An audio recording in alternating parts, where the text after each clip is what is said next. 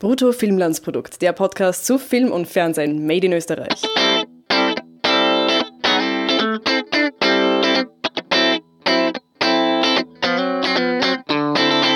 Hallo zu einer neuen oder alten Folge Brutto Filmlandsprodukt.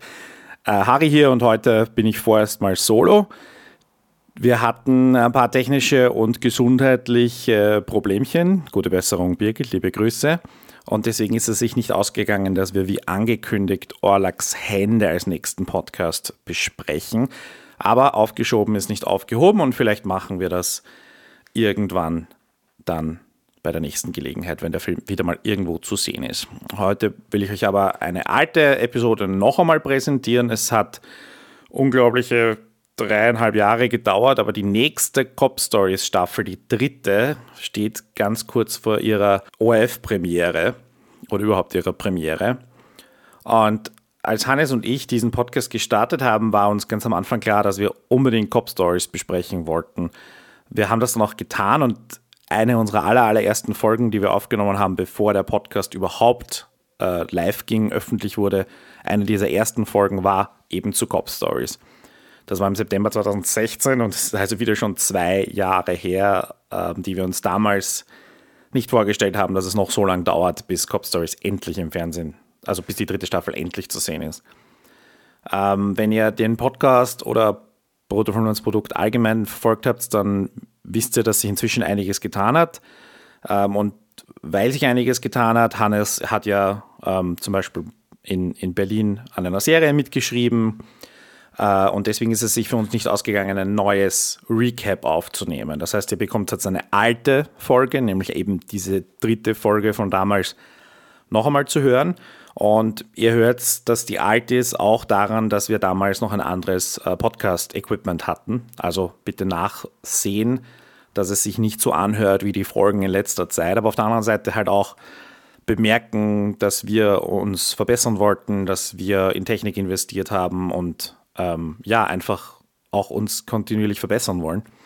Und was definitiv auch damals noch nicht so gut war wie heute ist, dass Hannes und ich ähm, nicht so eingespielt waren. Wie gesagt, das war eine der allerersten Folgen, die wir so quasi auf, auf Vorrat aufgenommen haben und wir haben dann mit Folge 4 gestartet, also mit vier Folgen im, im Programm sind wir damals live gegangen und wir hatten danach eigentlich eine super eine, einen gemeinsamen, ein gemeinsames Spiel, ein gemeinsames Rapport entwickelt und das war damals einfach noch nicht der Fall.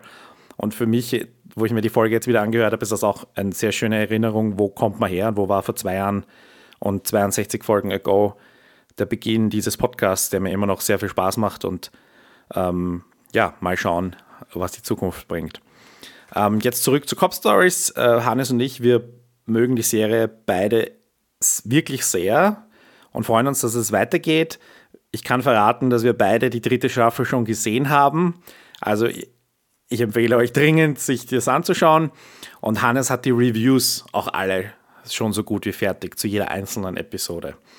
Wir werden da wieder regelmäßig veröffentlichen. Wir freuen uns, mit euch zu diskutieren und vielleicht geht sich auch der ein oder andere Podcast aus, trotz unserer sich inzwischen ähm, geänderten Lebens- und Arbeitssituation. Aber wir wollen das, glaube ich, äh, für euch machen, mit euch machen. Und je mehr ihr uns da feedbackt und vielleicht sagt, hey, ja, ja, wollen wir unbedingt, desto motivierter sind wir. Wenn ihr jetzt noch Cop Stories mäßig äh, völlig unbefangen seid, dann empfehle ich euch dringend, sich die ersten zwei Staffeln anzuschauen. Wo könnt ihr das tun? Ihr findet sie auf Limit. Dort könnt ihr sie, glaube ich, sowohl als Staffeln oder Episoden mieten, als auch ein Abo abschließen, was wahrscheinlich die günstigste Variante ist. Auf Amazon Video gibt es das zum Mieten und beide Staffeln sind auch auf DVD erhältlich. Und die dritte Staffel läuft dann ab 14. August, das ist der Dienstag, 21.05 Uhr auf ORF 1.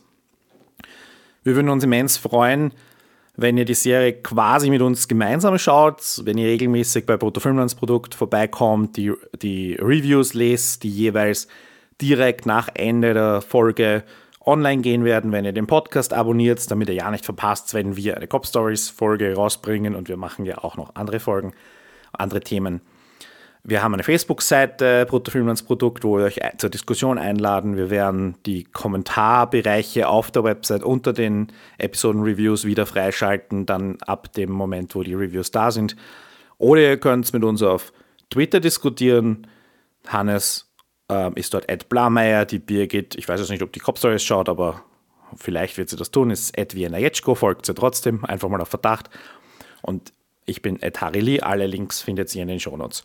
Und jetzt viel Spaß mit unserer neuen, alten Folge und mal schauen, ob es was zu bereuen gibt von dem, was wir damals gesagt haben. Hallo Hannes. Servus Harry. Was weißt du über Otterkring? Boah, naja, eigentlich das meiste, was ich drüber weiß, ist von der Serie Cop Stories. Ich dachte, da kommt ein Bier her, wolltest du jetzt sagen oder so. Ah ja, genau, ja. Na, ich bin ja aus Tirol, da trinkt man Zipfer. Otterkring, Schauplatz von Cop Stories, der Serie, die wir heute besprechen. Äh, eine ORF-Serie, die zwei bis vier Staffeln hat. eine ORF-Qualitätsserie. Also ich, ich denke, es ist eigentlich die derzeit einzige Dramaserie, im, im, die was produziert wird im ORF. Nicht? Also die gerade produziert wird, ist auch wieder unter Anführungszeichen. Richtig, richtig produziert wurde oder produziert wird. Ja, für diejenigen, die es nicht wissen, äh, Cop Stories gab's äh, zwei Staffeln wurden ausgestrahlt. Es ist eine Serie, die in einer Polizeistation im Wiener Bezirk Otterkring eben spielt. Das ist auch so eine sehr lokal verhaftete Serie.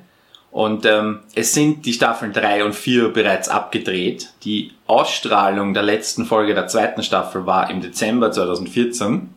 Also ist jetzt über fast genau zwei Jahre her. Und wir wissen nicht, wo Staffel drei und vier geblieben sind. Wir wissen nur, dass sie fertig sind. Wir wissen, dass sie im Archiv liegen äh, des ORF, aber irgendwie gibt's Verdröstungen und Verdröstungen, äh, ja, wann das ausgestrahlt wird und ähm, darüber wollen wir dann nachher auch noch reden. Aber wir fangen, glaube ich, am, am besten damit an, einmal kurz zu ergründen, weil du gesagt hast, Qualitätsserie. Jetzt muss ich natürlich, ich bin auch dieser Ansicht, aber ich frage jetzt für unsere Zuhörer, was macht das zur Qualitätsserie und warum ist dann zum Beispiel, oder was ist keine Qualitätsserie? von den ORF-Serien. Einfach mal so als Abgrenzung. Gut, ich will jetzt da nicht zum, zum äh, Name-Calling äh, greifen, aber ähm, ich denke, ich bezeichne es als Qualitätsserie. Also das ist sicher immer ein, ein sehr subjektiver Begriff. Vielleicht ein objektiveres Merkmal dafür ist die narrative Komplexität. Also ähm, in, wie, wie stark die Serie horizontal, das heißt über, über Episoden übergreifend erzählt, wie wie viele Figuren eine, eine Serie hat und wie sehr sie sich äh, diesen widmen, sprich wie sehr sie denen Raum zum Wachsen gibt. Und äh, Cop Stories, also es geht ja, ja, es geht um Polizisten, wie in den meisten österreichischen und deutschen Fernsehserien, aber es geht eigentlich nicht um die Fälle, sondern es geht um die Figuren, um, um deren diversen Probleme in Familie, Beruf und so weiter. Ähm, ich würde es deshalb eigentlich als, als Charakterdrama einstufen. Und weil Cop Stories eine so unglaublich hohe Anzahl an äh, Protagonisten hat, also es gibt elf Hauptfiguren, die was alle ungefähr gleich viel Ra Ra äh, Raum einnehmen. Deshalb erzählt die Serie sehr viele Geschichten in einer, in jeder Folge. Daher auch irgendwie der Name, Cop Stories. Und weist daher eben eine, eine hohe erzählerische Komplexität auf. Also im Unterschied zum Beispiel zu ich, ich nenne jetzt mal Soko Donau oder Soko Kitzbühel, die ja eine, wo der horizontale Strang und die Charakterentwicklung nicht so im Vordergrund stehen, sondern wo es so eine Art Fall der Woche gibt. Fachbegriff dafür ist Procedural. Also die ähm, vergleichbar eben mit so Serien wie, was schaut man hier in Österreich, sonst CSI ist schon wieder vorbei, aber das wäre so ein großes Beispiel dafür gewesen, wo die auch es möglich war, in der zehnten Staffel einfach Leute auszutauschen und es hat in, in Wahrheit keinen Unterschied gemacht. Es war halt ein, ein anderer Boss da. Ich kann mich erinnern, ich glaube, William Patterson haben sie ausgetauscht mit Jeff Goldblum und sind mhm. beides unterhaltsame Schauspieler, aber es äh, hat die Serie nicht gravierend verändert. Das wäre bei Cop Stories schon der Fall, wenn man zum Beispiel jetzt sagt, dieser der Johannes von Johannes Zeiler gespielte äh, Andreas Kripo-Chef, ähm, zum Beispiel, wenn man den der ja so irgendwie so die Bossfigur ist, wenn man den rausnehmen würde, oder den ähm, Serge Falk, ähm, habe jetzt die Rollennamen nicht mehr so im Kopf. Er spielt den Lukas. Lukas. Also wenn man die, wenn man die zum Beispiel ähm, rausnehmen würde, würde was fehlen. Also immer davon abhängig, was man jetzt von Johannes Zeiler und Serge Falk überhaupt hält, aber. Genau, und natürlich gibt es bei Cop Stories auch so Fälle der Woche, also genauer gesagt meistens irgendwie sieben oder so, die was in jeder Folge gelöst werden. Aber diese sind meistens eher, sagen wir mal, erzählerisch Mittel zum Zweck. Äh, meistens wenn, äh, lassen diese Handlungsstränge ähm, dann eigentlich die, die Charaktere erst richtig zum Vorschein kommen und ähm, konfrontieren die Figuren eben mit den Dilemmas, die sie in ihrem Privatleben auch beschäftigt. Wie gesagt, diese zwei Staffeln haben wir beide gesehen. Das ist jetzt, wie gesagt, schon ein bisschen länger her. Würdest du es empfehlen, also speziell in ganzer Konkurrenz zu amerikanischen Serien, die ich ja jetzt gerade zur Auswahl habe? Also jetzt so eine, jetzt will ich eine Wertung eigentlich haben von dir. Ja, absolut. Ich würde es absolut empfehlen. Ähm, ich denke, man sollte sich den Cop Stories Piloten, also die erste Folge, unbedingt äh, anschauen. Die ist schon ziemlich exemplarisch eigentlich für die Qualität der Serie, weil eben gerade der Pilot äh, sehr gelungen ist und schon recht klar die Figuren zeichnet. Natürlich nicht alle elf, geht, geht ja auch nicht in 45 Minuten Erzählzeit, aber es, es trifft schon ziemlich gut, wie, wie die Serie später sein wird, äh, beinhaltet mehrere Stärken der Serien, also zum Beispiel im, im, in der ersten Folge gibt's diesen, diesen Handlungsstrang, äh, wo eine Migrantenfamilie oder was, wo es einen Streit gibt, wo eine Migrantenfamilie einen Eingang, ah, nicht, nicht, nicht, die Migrantenfamilie versperrt den Eingang, das ist umgekehrt, äh, ein Daiger, ein Österreicher versperrt den Eingang, weil eine Migrantenfamilie ein äh, Klavier da einziehen möchte und da ist, ist eine, eine nette Geschichte und findet ein, ein wunderschön, wunderschönes Ende und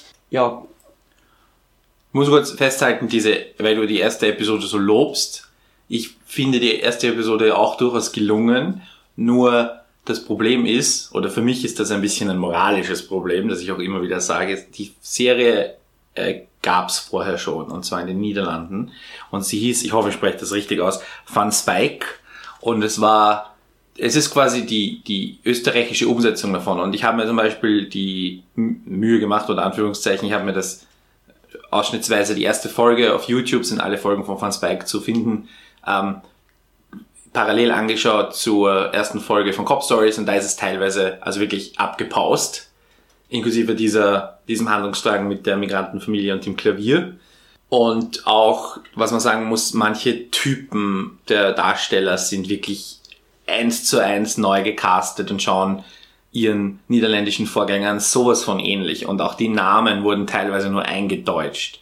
Ja, und diese, und auch die, die, die Niederlande, die ja auch ein, ähm, ein sehr buntes Land sind mit sehr viel ähm, Kolonialvergangenheit und sehr viel verschiedenen Zuwanderern und so weiter, die auch hier in dieser Polizeistation das wieder ausdrücken, was wir hier bei Cop Stories ja auch haben, also ein diverses Ensemble. Das ist, es ist kopiert, entwickelt aber dann später ein Eigenleben und da beginnt die Serie dann für mich richtig gut zu werden und zur Qualitätsserie zu werden, weil natürlich ist eine Bearbeitung von etwas Existierenden ist natürlich eine legitime Art Kunst zu machen, aber es ist halt jetzt nicht unbedingt etwas, wo ich sage, dafür muss ich jetzt Steuergeld oder Kreativförderungen ausgeben. Das ist so mein, mein moralischer Ansatz, dass ich gern irgendwie was Originäres gehabt hätte und ich hätte das jetzt nicht total unmöglich oder unrealistisch gefunden, diese Serie von österreichischen Autorinnen und Autorinnen in, in deren Hirnen entstehen zu lassen und nicht ähm, zwei Länder weiter zu schauen, um eine dort durchschnittlich gut gelaufene Serie einzukaufen. Für mich stellt sich die Frage, mindert, mindert die Tatsache, dass, oder das, das Wissen, dass es sich dabei um eine, äh, um ein Remake handelt, äh, die Qualität oder beziehungsweise die, den Genuss der Serie Teils, teils, würde ich sagen. Man muss aber dazu sagen, bei Crop Stories, ich meine, Anna Normalbürgerin weiß jetzt eigentlich nicht, dass es sich um Crop, bei Crop Stories äh, um ein Remake handelt. Und das, es wurde jetzt nicht im, im, in, der, in den Presseaussendungen damals äh, verschwiegen, aber weil es jetzt nie, sich nicht um eine Serie handelt, bei der es es große kulturelle Diskussionen darüber gegeben hätte, wissen die meisten Leute mhm. es einfach nicht. Ignorance is bliss. Stimmt. Stimmt. Natürlich ist es äh, schade, dass es eben kein, nicht wirklich aus, aus den, vor, vor allem zu Beginn der Serie, wo, wo sehr kopiert wurde, ähm, nicht aus der, aus, der, aus der Feder der eigenen Autoren gänzlich stammt. Trotzdem denke ich, dass es sich, eine, dass es sich um eine, um eine tolle Serie handelt, die was deutlich aber auch einen österreichischen Bezug hat. Also man hat das, die Serie schon in Österreich, in, in Wien, in Otterkring verankert mhm. und ähm, es hat sich während dem Schauen, also ich habe die ersten zwei Staffeln gesehen, ohne dass ich das gewusst hätte, äh, hat, sich, hat sich bei mir nie der Verdacht eingeschlichen, dass es sich lediglich um eine Kopie oder, oder um ein, um ein Remake mhm. handeln würde. Also ich, es mag einfach daran liegen, dass ich mich auf einem ähm, eben auf einem Produktionslevel immer mit diesen Serien auseinandersetze und ähm, mir dann oft, meine, es ist mir der Spaß ja nicht verdorben, aber es ist eine, ich finde, es ist schon eine, eine, eine andere Art, etwas, ein Remake zu machen, als etwas ähm, Neues zu schaffen. Und etwas Neues zu schaffen hätte halt für mich den, wie gesagt, die, die, die Autorinnen und Autoren leisten ja gute Arbeit in der Übersetzung, also ja. in allen Bedeutungen des Wortes Übersetzung. Und ich denke auch an andere Serien, die in äh, verschiedenen Ländern neu gemacht wurden, so als prominentes Beispiel vielleicht die Office, was viele Leute gesehen haben. Die deutsche Variante Stromberg war ja zum Beispiel auch so etwas, wo man sagen kann, eigentlich war das ein Remake und es wurde eine sehr deutsche Serie nachher. Mhm, die haben, glaube ich, ja. auch teilweise ganz andere Figuren gehabt als, ja. als die Original Office. Also schon so von der Konstellation der Figuren sehr ähnlich, aber ich kann mich erinnern, dass da der Ernie äh, bei The Office, also bei, bei der bei Stromberg, äh, ist eigentlich eine ganz andere Figur, als, als jetzt zum Beispiel in der amerikanischen ist. Die britische habe ich nicht gesehen, aber. Da ist es Martin Freeman. Mm. also, okay.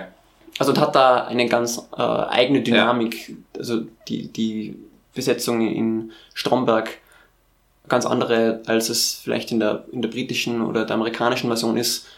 Und bei Crop Stories im Vergleich zu Van Spike ist halt genau die gleiche Dynamik mhm. ähm, wie in, in, der Originalserie. Wer äh, Niederländisch kann, ähm, kann sich das zurück anschauen. Es sind 23 Folgen, die sind alle auf YouTube äh, zu finden. Werden wir auch verlinken. Ja, aber ich habe mich nie daran gestört. Also zum Beispiel bei einer Serie wie äh, Le Revenance, The Returned, da, da gab es ja auch ein amerikanisches Remake und da war eigentlich äh, die französische Version einigermaßen schon bekannt und da fühlt es sich mich für mich beim Anschauen äh, der Nachahmung wirklich wie eine Nachahmung an. Und weil Van Spike ja wirklich so gut wie niemand kennt in Österreich, finde ich es mhm. eine legitime Sache, dass man da ein Remake gemacht hat. Und man hat es ja auch gut gemacht. So Anfang, zweite, dritte Folge der zweiten Staffel kann ich mich erinnern, da war ich dann auch so, konnte ich meine Skepsis ablegen oder meine Vorurteile, meine Hirnschranke und konnte es dann wirklich genießen und habe mich eigentlich gefreut, dass es ähm, für österreichische Verhältnisse gleich lang weitergeht, nämlich mit 40 Folgen, was keine Selbstverständlichkeit mehr ist. Ähm, und ja, wir wissen nicht, wann diese dritte und vierte Staffel kommen wird. Wenn man auf die Facebook-Seite von Cop Stories schaut, gibt es dort sehr viele Leute, die den ganzen Sommer über gefragt haben, wo bleibt die Staffel, wo bleibt die, wo bleibt die Fortsetzung. Und wer auch immer die Seite betreut, also ähm, produziert hat das ähm, Gepard Productions, die wissen auch nicht. Ich habe jetzt, kann jetzt nicht irgendwie Gedanken lesen, aber irgendwie, ich glaube, die sind da auch irgendwie übergeblieben, sind durch irgendwelche Räder ge gekommen oder unter irgendwelche Räder gekommen, ähm, sei es, weil die Kosten für jetzt gerade 2016 Kosten für Olympische Spiele und Europameisterschaft den ORF irgendwie finanziell ähm, ausgeblutet haben und er, wie gesagt, man zahlt ja oft als auftraggebender Sender, zahlt man ja meistens erst ähm, einen großen Teil der Produktionskosten an die Firma bei Ausstrahlung. Also die Zahlungstranchen sind an gewisse Termine geliefert und einer davon ist eben die Ausstrahlung. Könnte ich mir also vorstellen, dass man so buchhalterisch auch schafft, diese Kosten quasi zu verschieben. Die Frage ist halt, die Kosten sind ja trotzdem da. Also ich meine, in einem, in einem Jahr, wo halt keine Olympischen Spiele und Europa- oder Weltmeisterschaften stattfinden, also alle zwei Jahre, müsste man das dann jetzt wieder ausstrahlen und dann hätte man 20 Folgen in einem Jahr zu bringen. Das ist ein bisschen schwierig. Was man allerdings geschafft hat, ist, in dieser Pause zwischen 2000, Dezember 2014 und jetzt die erste und zweite Staffel zu wiederholen. Ja, da war ja auch der ursprüngliche Plan, dass sie die dritte Staffel direkt im Anschluss ausstrahlen. Ich weiß nicht, warum das dann nicht funktioniert hat. Ähm, und ich denke, dass da einfach öfters mit bei Cop Series der dritten Staffel passiert ist, dass man es ursprünglich äh, geplant hat, dann hat sich verschoben und dann wieder verschoben und wieder verschoben und jetzt heißt's ähm, voraussichtlich 2017. ähm, aber die Frage ist, also die Leute sind ungeduldig, aber ich denke, für, für mich als Zuseher hat es auch noch eine andere Auswirkung. Und zwar zweifle ich da ein wenig an der Qualität oder, oder ich, ich frage mich halt, woran, woran liegt das, dass der, der ähm, Sender das immer, weiter, immer wieder verschiebt und ich bekomme da Zweifel, dass, dass äh, das vielleicht auch irgendwie aus künstlerischen Gründen geschieht. Andererseits hat der, hat der Sender auch schon eine vierte Staffel bestellt und ist anscheinend auch bei einem äh, 90-minütigen Special gerade. Die vierte Staffel ist abgedreht. Genau, die, die vierte Staffel ist abgedreht. Sommer 2015 Drehschluss. Das heißt, die ist auch schon wieder über ein Jahr fertig oder beziehungsweise geschnitten wird sie halt nochmal in einem halben Jahr und dann sagen wir, sie ist mindestens seit einem halben Jahr fertig. Und das ist das Kuriose. Äh, einerseits hat der ORF so ein großes Vertrauen in die Serie, dass er eine vierte Staffel ordert, bevor ähm, die dritte Staffel dem Publikum präsentiert worden ist und mhm. dass, dass sie da die Quoten hätten oder die Kritiken. Ja, andererseits äh, geht man da so fahrlässig um mit dem Ausstrahlungstermin und damit verliert man sicher auch Zuseher, weil da wissen dann die Leute einfach nicht mehr so genau, was, was vorher mit diesen Figuren passiert ist, was gerade bei Crop Stories ein Problem ist, wo, wo es eben viele Figuren gibt und viele unterschiedliche Handlungsstränge und ja, vergrault sich da irgendwie das Publikum für die eigenen Qualitätsserien. Und parallel werden aber andere Serien produziert. Also Vorstadtweiber kam ja in dieser Pause zum Vorschein, hatte grandiose Quoten, die auch deutlich, deutlich über denen von Cop Stories waren. Das muss man ehrlicherweise festhalten, dass Cop Stories zwar so im Durchschnitt 400 bis 450.000 Zuschauer hatte, was sehr, sehr gut ist, aber Vorstadtweiber hatte teilweise das Doppelte ähm, auch Soko Donau oder so schaffen, hin und wieder mal in die Gegend der Million zu kommen. Also das ist, da muss man den, beim ORF schon fragen, was, was sind jetzt die, die, die Parameter? Weil wenn man sagt, in einem Land mit 8,5 Millionen Einwohnern, wir wollen wir nur Produkte zeigen, die in die Nähe von einem Achtel kommen. Also das ist wirklich, wirklich heftig. Wenn man bedenkt, dass mit 400.000 auch eine, eine irrsinnige Menge ist. Also ja, das ist einmal das eine. Und dann wurde eine zweite Staffel Vorstadtweiber ähm, gedreht und ausgestrahlt in dieser Pause. Und jetzt wird schnell ermittelt gedreht, unter anderem in Otterkring eine fünfte Staffel. Wo bei schnell ermittelt gab es ja vier Staffeln, dann gab es vier Filme und jetzt wird eine neue Staffel gedreht, weil auch hier das Potenzial da ist für 600, 700.000 Zuschauer und die Serie sich auch ähm, gut gehalten hat über die Jahre. Ja, ich ich, ich halte es für wichtig, das, das so zu machen wie die, wie die Vorstadtweiber, dass es einfach äh, da regelmäßig wieder neuen Content gibt, dass da ähm, die Dreharbeiten einmal pro Jahr stattfinden und dass die Ausstrahlung dann ungefähr zwölf Monate ähm, auseinander sind, äh, weil da bleiben die, die Leute da einfach bei der Serie vorbei und ich denke, dass die Leute mittlerweile auf Crop Stories halb vergessen haben. Es gibt ähm, eine Aussage vom Johannes Zeiler, für ihn sind die Cop Stories quasi vorbei und es wird an einem mhm. 90-minütigen Film gearbeitet. Also das ist die Aussage, die in einem Interview mit der kleinen Zeitung getätigt. Ja, auch die Drehbuchautorin Karin Lomot, die ja in der dritten Staffel zugekommen ist, äh, gibt auf ihrem äh, Profil im Drehbuchforum Wien an, dass äh, sie daran arbeitet oder gearbeitet hat. Mhm. Ist nicht ganz ersichtlich. Und so ein 90-minütiges Special, das klingt wirklich stark danach, dass das so, äh, ein Abschluss sein könnte, ähm, wo man eben noch schnell die ganzen Handlungsstränge oder möglichst hm. um das, um das kann. und wenn man sagt, man investiert in die 90 Minuten so viel wie in zwei Folgen, dann spart man sich ein Fünftel, also dann kostet es nur ein Fünftel und man bringt die Serie halt zum Abschluss. Aber ich hm. meine, weil ganz rausdrücken kann man sich wahrscheinlich auch nicht sehr interessant, was der künstlerisch im Hintergrund, äh, ob das künstlerische Gründe hat oder wirklich nur ökonomische Gründe. Ähm, vielleicht erfahren wir das irgendwann. Aber ich meine eh toll, dass, dass äh, der Serie überhaupt noch ein so ein 90-minütiges Special geschenkt wird, wenn, wenn schon eine, nicht eine ganze Staffel geordert wird. Das zeigt, dass ähm, dem ORF das schon auch wichtig ist, also die Serie und dass man eine Geschichte auch, dass man gewillt ist, eine Geschichte auch zu Ende zu bringen und nicht dann einfach ähm, wenn es keinen Erfolg hätte oder so, einfach fallen lässt. Mhm. Äh, und ich denke, dass das langfristig auf jeden Fall eine ganz gute Sache ist, dass man, dass man diese Projekte, diesen Projekten Zeit gibt, äh, ein, ein schönes Ende finden zu können. Ja, wollen wir ein bisschen im Detail über die äh, Serie reden? Also, weil das war jetzt irgendwie auch, wir sind jetzt gar nicht so tief hineingegangen, haben uns jetzt auch gar nicht auf irgendwelche Figuren oder so eingeschossen, weil ich glaube, es gibt ein paar Figuren, die sehr komisch bis schlecht sind, unter Anführungszeichen. Es gibt ein paar Figuren, die exzellent sind. Also auch hier eine, in diesem großen Ensemble eine Mischung. Also wir würde sagen, wir machen jetzt eine Spoilerwarnung, dass wir hier jetzt ein bisschen mehr über die Handlung reden und gehen jetzt ein bisschen ins Detail. Ich frage gerne, oder vielleicht kann man das irgendwie auch als polemisch jetzt mal herausstellen, wer ist denn deine Lieblingsfigur? Wenn du eine unter vorgehaltener Waffe eine wählen müsstest, wer wäre das? Boah, schwierig. Ähm, ich glaube. Deswegen habe ich die vorgehaltene Waffe dazu Ah, gesagt. stimmt, stimmt. Damit Äh, du dich entscheiden musst. Ich glaube, am meisten hat mich der Handlungsstrang von Altern interessiert. Okay. Gespielt von Variadim.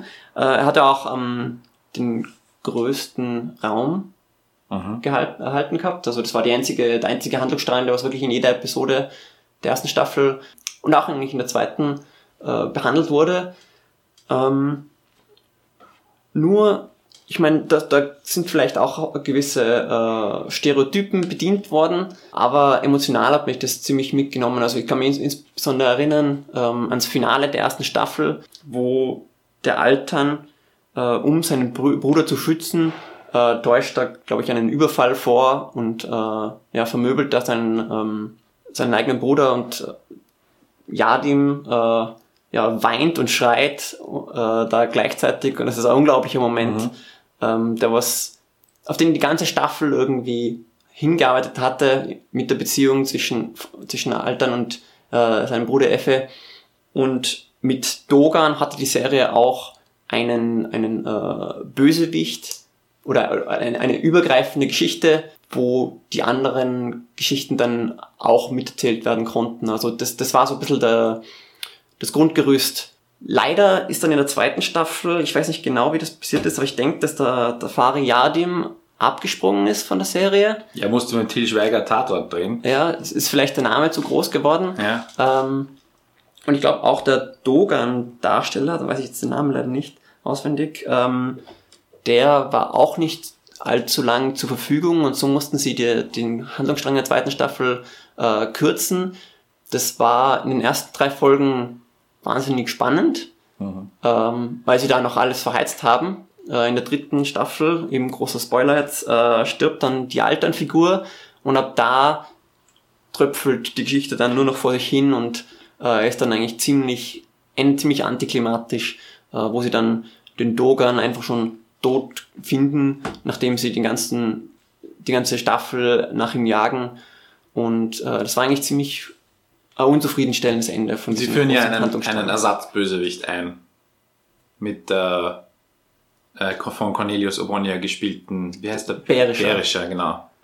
Richtig, aber da Der zum Ende der zweiten Staffel noch nicht wirklich viel gemacht hat. Er ist Genau. da, er ist als Figur präsent und, und als Schauspieler mit der Qualität ist das immer so ein Hinweis darauf, der wird jetzt nicht einfach nur eine Nebenrolle spielen. Und der soll ja in der dritten und vierten Staffel ähm, dann quasi der Hauptantagonist oder Bösewicht werden und der bestimmende. Ja, aber in der zweiten Staffel haben sie eben noch nicht so genau gewusst, was sie jetzt mit dem anstellen werden. Und dann war das eher ziemlich vage und da fehlt einfach der, der Cliffhanger oder auch der starke, stärkere Aufbau der Figur, um das spannender zu gestalten. Was war denn deine Lieblingsfigur in den Cope Stories? Ich fand den äh, Lukas nicht schlecht. Gespielt vom Serge Falk. vom Serge Falk. Ich bin jetzt nicht der größte Serge Falk-Fan, eher im Gegenteil. Aber ähm, ich fand die Figur und auch das, also das Gesamtpaket, sowohl Schauspieler plus Figur, gut. Also dieser, zum einen ist er derjenige, der mit der Politik quasi in Verbindung steht. Also es gibt zwei äh, Verbindungen mit der Politik. Das eine sind die, ist er, der hier so diesen Zugang zum Staatsanwalt hat und hier irgendwie mit Aktentausch äh, hin und her. Und das andere ist ja die von Proschat Madani. Madani gespielte, Entschuldigung, die Bezirksrätin, die ja mit dem Bergfeld ständig in sein Büro reinrauscht, auch so ein klassisches Motiv. Im Motiv fand ich nämlich auch ziemlich gut. Also ich fand mhm. diese beiden Politik-Handlungsstränge, finde ich auch, kann man auch nicht auslassen, muss man, muss man so ehrlich sein. Ohne Politik geht's nicht. Und ich bin ja ein großer Fan von Politikserien generell. Deswegen. Also es ist generell schwierig, finde ich, äh, einen, einen besten Handlungsstrang ja. sich auszuwählen. Deshalb habe ich mich auch vorhin so schwer getan, trotz vorgehaltener Waffe, weil mir eigentlich fast alle Handlungsstränge gefallen. Ähm, bei, bei Lukas ist es halt so, er hat, er ist immer er ist dieses Geheimnis. Er ist ähm, kompetent, aber er, er kriegt nicht so viel zu tun. Und in dem Moment, wo er was zu tun hat, ist er sehr kompetent. Das finde ich gleich einmal gut. Und dann hat er dieses persönliche Geheimnis, dann dieses, diese berufliche Connection zum Staatsanwalt und da bin ich einfach gespannt zu sehen, was da, wie das da weitergeht. Also er ist manchmal wirkt er auch ein wenig losgelöst, habe ich das Gefühl von. Auch Altern war immer ein bisschen separat, der mhm. Handlungsstrang. Alle anderen waren immer so, und er, Altern und Lukas waren so die zwei Lone Wolves irgendwie ja. und sind bei Bedarf in die Handlung, aber sie waren immer Teil des Teams. Also das hat man dann auch gemerkt, wenn was gravierenderes passiert ist, dass sie dann Teil dieser Wache waren, obwohl Altern quasi seinen ganzen Arbeitstag im äh, türkischen Milieu verbringt und äh, Lukas auch Undercover-Missionen macht und also die beiden Kriminalpolizisten mhm. auf dieser Normalpolizeiwache. Das war auch eine schöne Mischung, dass die Streifenpolizisten, die sehr jungen Streifenpolizisten, die sehr, die altgedienten Streifenpolizisten und ähm, und die Kriminale. Den Tiroler zum Beispiel. Ja, den Tiroler. Oh, oh. Also ich bin ja selber Tiroler und ah, also die Darstellung äh, von dieser Matthias-Figur oder, oder die, ja. wie, wie, diese Figur gezeichnet den, wurde. Den würde ich nämlich als schlechte Figur bezeichnen. Also wenn ich jetzt mich für die schlechteste Figur mhm. entscheiden müsste, dann ist es Matthias und speziell Matthias sein Prostituierten-Handlungsstrang, den ich, der war zwar okay, ich fand ihn, dass, er, dass sich jemand so unglücklich verliebt und dann auch ein bisschen durchdreht, obwohl er ich es vielleicht besser gefunden hätte, wenn er tatsächlich durchgedreht wäre. Aber in dem Fall war das einfach nur so ein, auf Englisch sag mal pining, ich, ich fällt mir kein deutsches Wort ein dafür. Man hängt jemanden nach und weint und, oder weint nicht, aber das ist halt der einzige Gedanke, den man den ganzen Tag hat, pining an eine, an eine Person. Mhm. Ähm, ich, ich habe die Handlung mit der Chantal eigentlich eh ganz äh, nett gefunden. Ich habe ja, das teil, teil, teilweise sehr süß, äh, teilweise ähm, haben sie dann nicht genau gewusst, was sie damit machen sollen.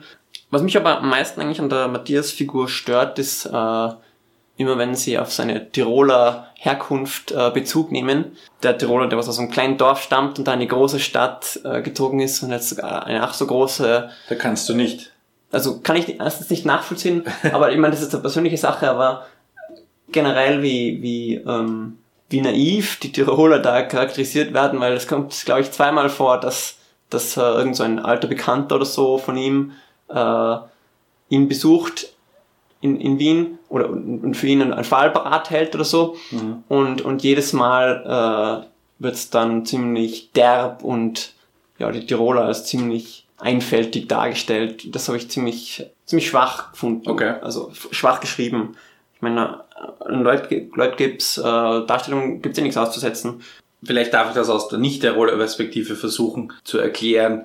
Also das zentrale Element war jetzt nicht Tirol, sondern Land oder nicht Stadt.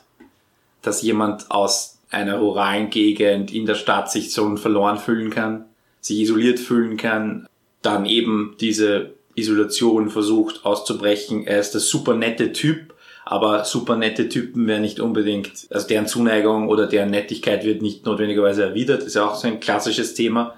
Und der sucht dann Zuflucht und emotionale Nähe oder überhaupt Nähe irgendeiner Art woanders, nämlich in dem Fall bei einer Prostituierten.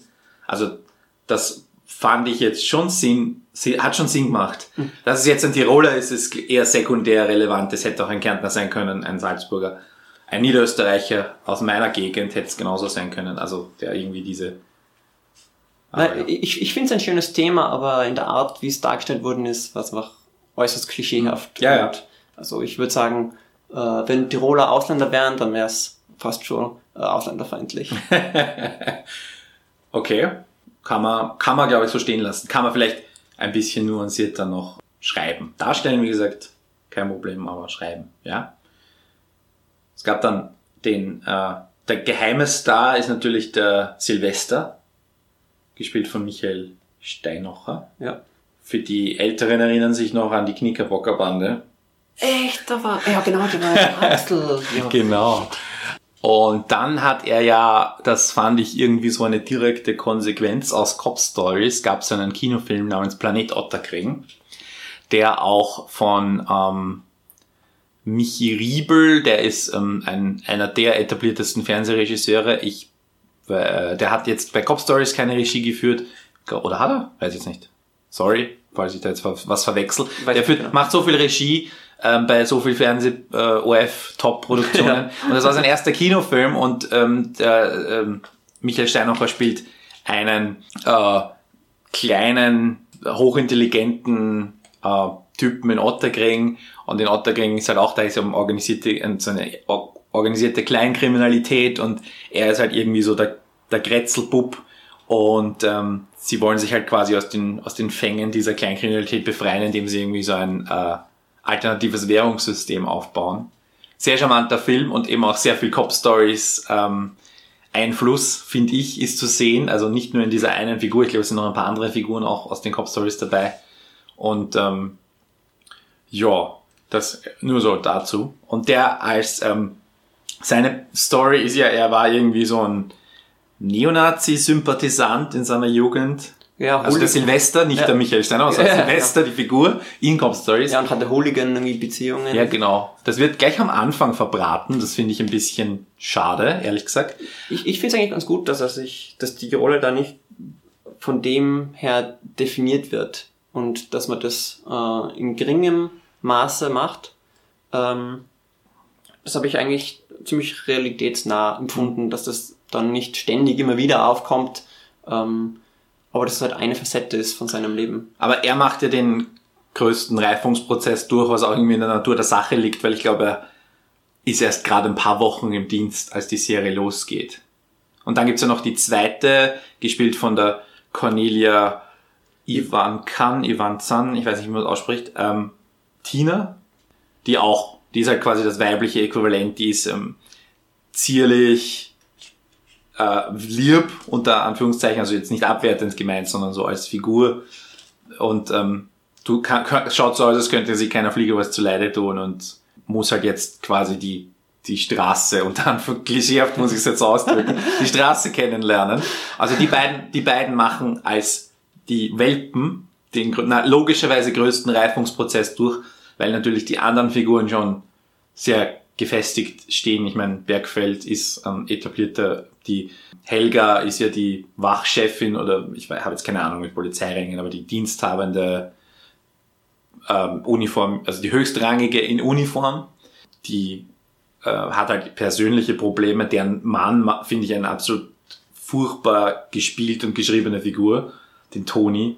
Der ist, ähm, ich meine, es ist so eine richtige Figur, über die man sich ärgern kann und sich an die Stirn greifen kann, was das für ein Vollidiot ist. Aber er ist einfach so, er ist einfach ein dumm, ein Clown, der einfach auch besser gezeichnet sein könnte. Und seine Hypochondrie und was der da nicht alles hat, ist einfach so over the top, dass ich, sie finde ich einfach super und wie sie damit umgeht und wie sie dann teilweise zusammenbricht und nicht und sie ist ja auch dann am, handelt sie nicht mit Drogen am Schluss? ist da war da nicht irgendwas? Na, ich glaube, er hat mit Drogen gehandelt, Ah, aber, er aber, war's. Er hat aber die Drogen geklaut. Sie lernt dann äh, diesen Zugfahrer äh, kennen. Ähm, also er ist nicht wirklich Zug, Zugfahrer, also nur so ein Spielzeugzug im eine Modelleisenbahn. Garten. Ja, ja, genau. Äh, und äh, der raucht gern mal Ja, da, einen Joint. Und, So war das. Sorry, habe ich verwechselt. aber, aber das fand ich, ich fand, ich finde ihn auch ein bisschen übertrieben, den, Ton- die Toni-Figur, aber den Handlungsstrang finde ich eigentlich super. Also vor allem wie die Helga sich dann am Ende der zweiten Staffel entscheidet, sich ähm, Ja. vom Toni zu trennen und da diesen ganz anderen Typen kennenlernt, ähm, der was ja eben nicht ganz legal äh, seine Freizeit gestaltet, ähm, aber sie dadurch eigentlich lockerer werden kann. Weil sie ja auch so immer so eine Vorzeigemutter sein musste. Genau. Eine, in, ihrer, in ihrem Beruf eine Vorzeigefigur und als äh, sie musste als Mutter, weil der Vater unfähig ist, auch nochmal doppelte Arbeit leisten quasi. Das heißt, sie hat und sie ist eine Führungsfigur, das heißt, sie hat vierfach Belastung eigentlich, was ja unvorstellbar ist. Und die sie bricht ja dann oder ist kurz vorm Zusammenbruch in der zweiten Hälfte der zweiten Staffel wegen dieses gestohlenen Drogenpakets. Ja, Und es, sie hat eigentlich sonst keine Konflikte außer dem gestohlenen Paket und sie muss das finden und es zieht sich halt, es sind wirklich nur diese kleinen Elemente von Folge zu Folge, aber es, es tut sich da was, bis sich das eben in dem auflöst, dass es eben draufkommt, dass ihr Mann das geklaut hat und ähm, dort das eben findet. Genau.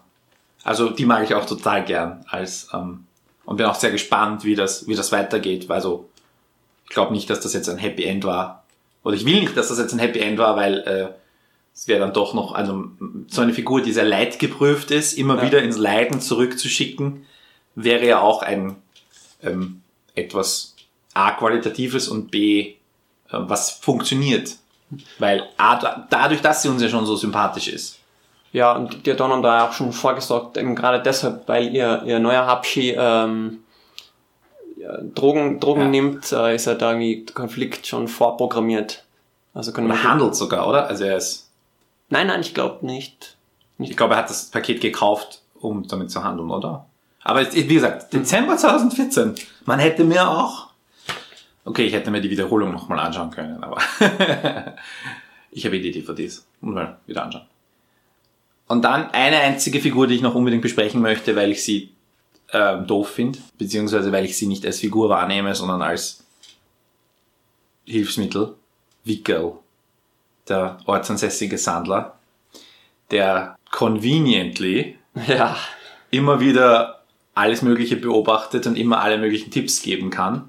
das finde ich auch äh, eine Schwäche eigentlich. Ja. Ähm, also eigentlich in fast jeder Folge oder, oder alle zwei Folgen oder so passiert irgendein Zufall, wo er eher ein, ein Verbrechen äh, sieht oder, oder sowas ähnliches und das finde ich äh, ein bisschen zu bemüht. Sie bemühen sich, den, den immer wieder in jeder Folge äh, reinzukriegen und da auch eine kleine Geschichte zu erzählen, aber ähm, das basiert einfach nicht auf organische, ähm, realistische, erklärbare Art und Weise, sondern ähm, sie versuchen ihn da immer wieder im, in Geschichten rein zu versetzen, wo es eigentlich unrealistisch ist, dass Ja. der so viel sehen würde. Ja, es ist irgendwie klar, dass er, dass wenn er den ganzen Tag auf der Straße verbringt, dass er da auch mehr sieht, aber, aber dass er ständig mittel, im Mittelpunkt äh, des Verbrechens steht, ist, äh, ist ein bisschen unrealistisch. Vor allem, es gibt ja einen, ähm, ich weiß nicht, ob du The Wire gesehen hast, aber da gibt's eine ähnliche Figur,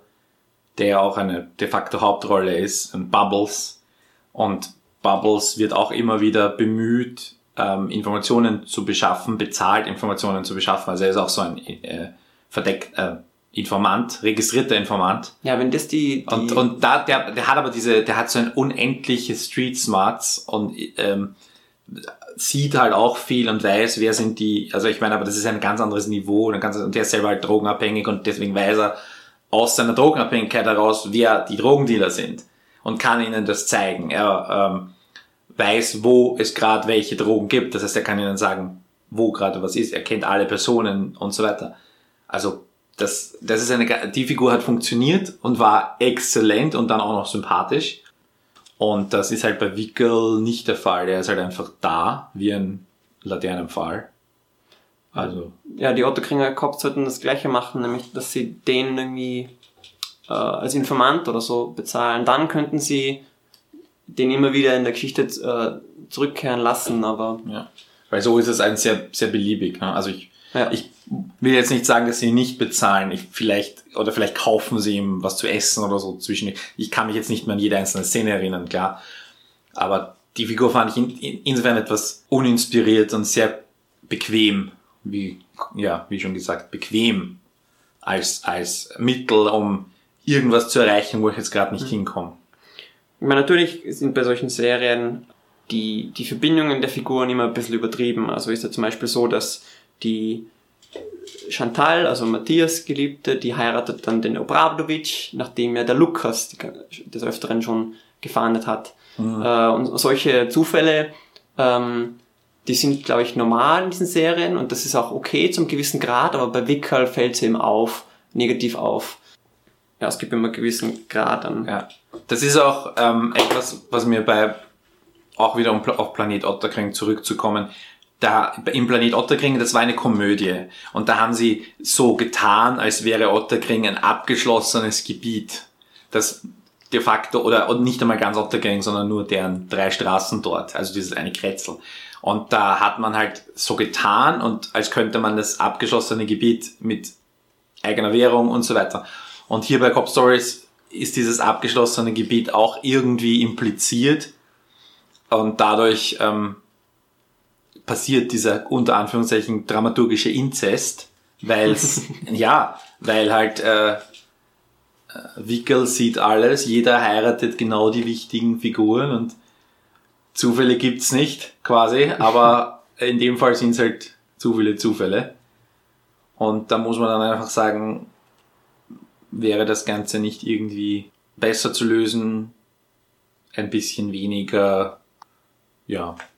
Aber für Österreich, man muss ja viel wieder runterschrauben, österreichische Verhältnisse. Also ähm, das Team war dann doch relativ gut besetzt. Also man hat hier wirklich viel Qualität hineingebracht. Das ist auch so ein, wenn man sich anschaut, wer hat Regie geführt, äh, Sabine Derfringer zum Beispiel ähm, und auch ähm, Paul Harratter, also Top-Leute am Regiestuhl und auch ähm, in den anderen Departments ähm, wirklich, wirklich gute Leute, plus dem Cast, der sowohl aus den ähm, einigen etablierten Top-Darstellern besteht, als auch sehr viel Fernseherfahrung und dann halt auch neue, unter Anführungszeichen neue Schauspieler quasi etabliert hat, eben mhm. Michael Steinacher, auch Claudia Kottal, die ja jetzt ihren Durchbruch nicht unbedingt die Cop Stories hatte, sondern vorher in ähm, Dings da.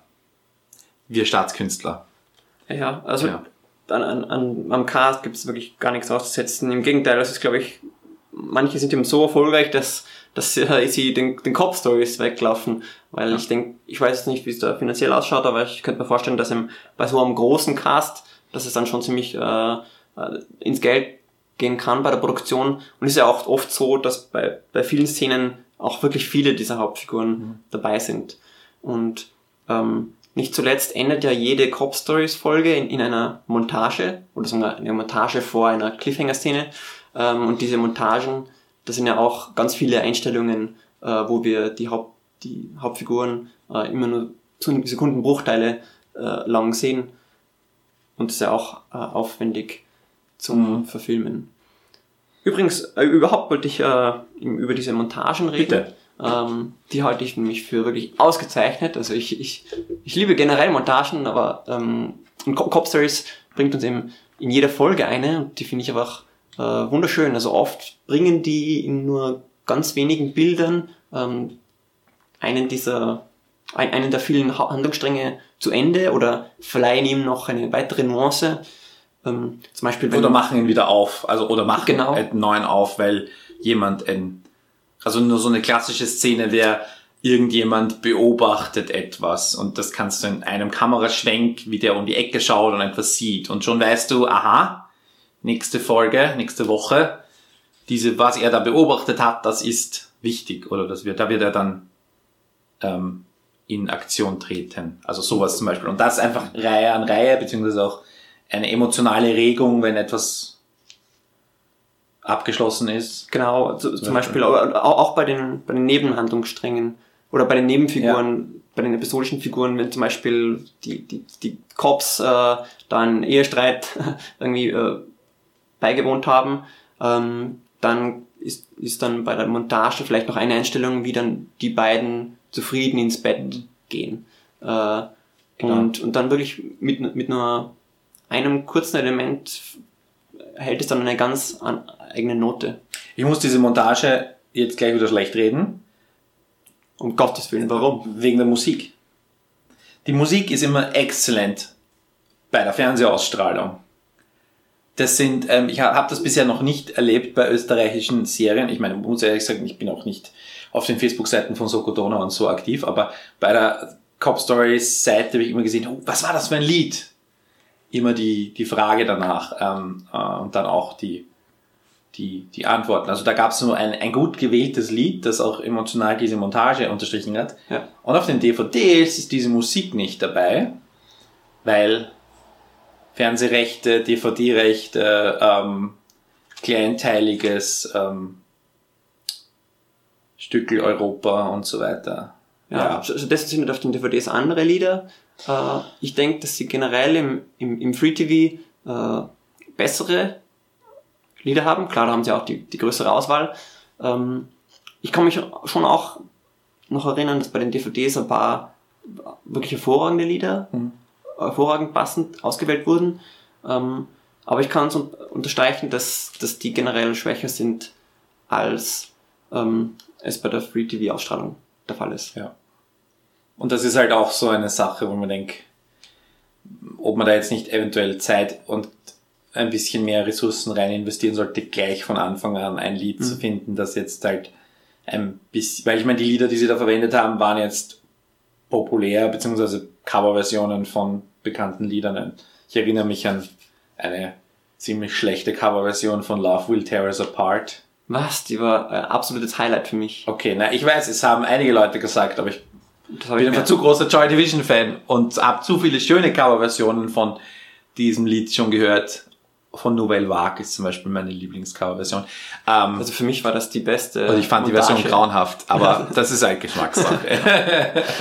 Vielleicht finden wir das Lied ähm, äh, und können das verlinken. Ja, rechtlich sicher immer ähm, ein größeres Problem. Da gab es ja auch mal eine Folge, wo sie so eine Udo Jürgens CD oder so oh, haben ja. und auf DVD äh, haben sie da das irgendwie äh, überlegen müssen. Also da haben sie das nicht zeigen dürfen, dass das eine Udo, Udo Jürgens äh, ja, CD genau. Ist. Ach, furchtbar. Ich glaube, ich glaub, sie haben ihn dann nur Udo genannt. Wahrscheinlich haben sie Jürgen, Udo Jürgens nicht sagen dürfen oder so. ähm. Hätte er dann auch Udo Lindenberg sein können, oder? Ja. Genau. Ja, das sind so diese kleinen ähm, Besonderheiten der österreichischen äh, Fernsehlandschaft. Nennen wir sie Easter Eggs. Easter Eggs. Ja, wir sind halt super Fans, deswegen wissen wir das alles. Sollte, warum gibt es kein äh, Wikia? Nicht Wikipedia, sondern es gibt bei Serien, bei großen Serien immer so ein Wikia, wo alles zur Serie drinsteht und das ist dann meistens, ähm, wird das schon gemacht von der Produktion. Mhm. Wo dann, ähm, es ist aufgebaut wie ein Wikipedia oder wie ein Wiki ähm, und ähm, hat halt eine eigene Domain und, ähm, und äh, da kann man dann alle Figuren miteinander verbinden und alle Schauspieler und alle Infos. Sowas wäre mhm. interessant. Das ja. in Österreich sehr einmal machen. Ich, ich, ich denke, das, ist, das sprengt ein bisschen den Rahmen. Ich denke, ähm, eine gute Wikipedia-Seite äh, reicht. Ich habe ein bisschen den Verdacht, dass diese Wikipedia-Seiten von, eben von den Produ Produktionen ähm, erstellt sind. Würde auch Sinn machen, ja. Ähm, und dann gibt's noch ähm, den wichtigen Facebook-Auftritt, ähm, wo Copstory ist eh ein sehr ja. engagiertes was beim ORF auch immer ein Problem ist, also dass er einfach nicht alles darf. Und ähm, speziell, also da gibt's halt auch unterschiedliche Dinge. Und dann ist auch immer die Frage, wer, wer wartet die? Die Produktion, die Redaktion im ORF hat nicht notwendigerweise Zeit dafür, weil ich meine, ja. der äh, Bernhard Natschläger, der einer der zuständigen Redakteure war, der mit dem wir beide auch schon geredet haben über die Serie, der hat einfach keine Zeit dafür. Also ich habe ihn auch gefragt. Ich habe ein Interview mit ihm geführt, das werde ich noch ausgraben und, und online verlinken. stellen und verlinken. Ähm, äh, wo er gesagt hat, sie haben einfach keine Ressourcen dafür. Aber es wäre interessant. Ich habe ihm auch die Frage gestellt, ähm, weil sie in den USA, also speziell bei AMC äh, Serien machen sie so eine Nachshow. Talking Dead, ja. Talking Bad wo dann die, der Cast kommt und die Folge, über die Folge reden. Und ich mir denke, das wäre doch nett. Also man muss jetzt, jetzt nicht in der linearen Ausstrahlung gleich anhängen, so wie AMC das macht. Aber ähm, es wäre doch irgendwie nett, oder zumindest ein YouTube-Video zu haben oder von mir aus ein TV-Video für eine Woche.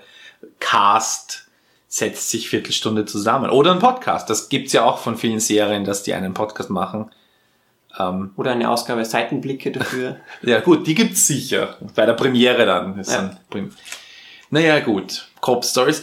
Wir schauen mal, wann äh, die dritte und vierte Staffel ausgestrahlt werden und wir die endlich zu sehen bekommen. Ich persönlich freue mich drauf und bin schon sehr gespannt und möchte es endlich sehen.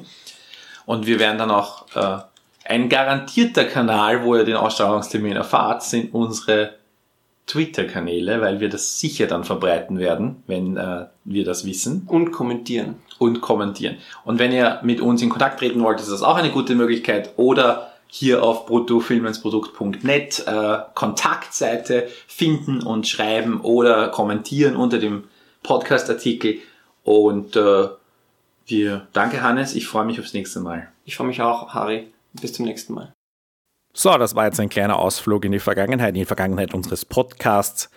Ich hoffe, ihr habt wieder ein bisschen eine Erinnerung gewonnen, was passiert ist in den ersten zwei Staffeln. Wir haben natürlich das damals nicht so wirklich als Vorbereitungs-, Previously On oder Recap konzipiert. Wir haben einfach ein bisschen allgemein darüber geredet und wir wussten ja gar nicht, wann diese dritte Staffel kommt.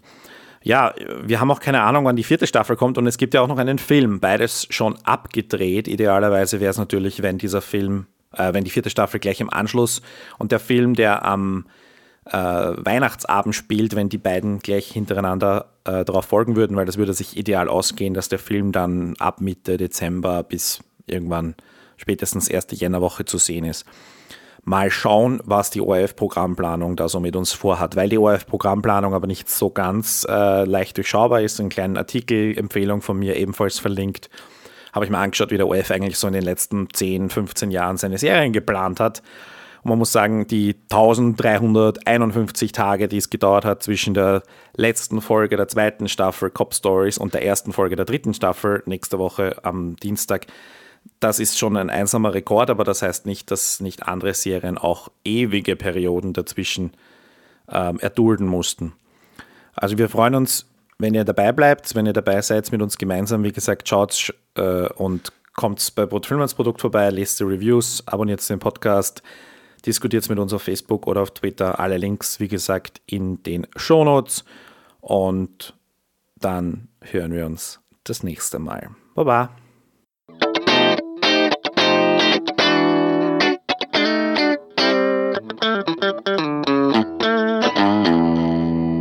bruttofilmlandsprodukt.net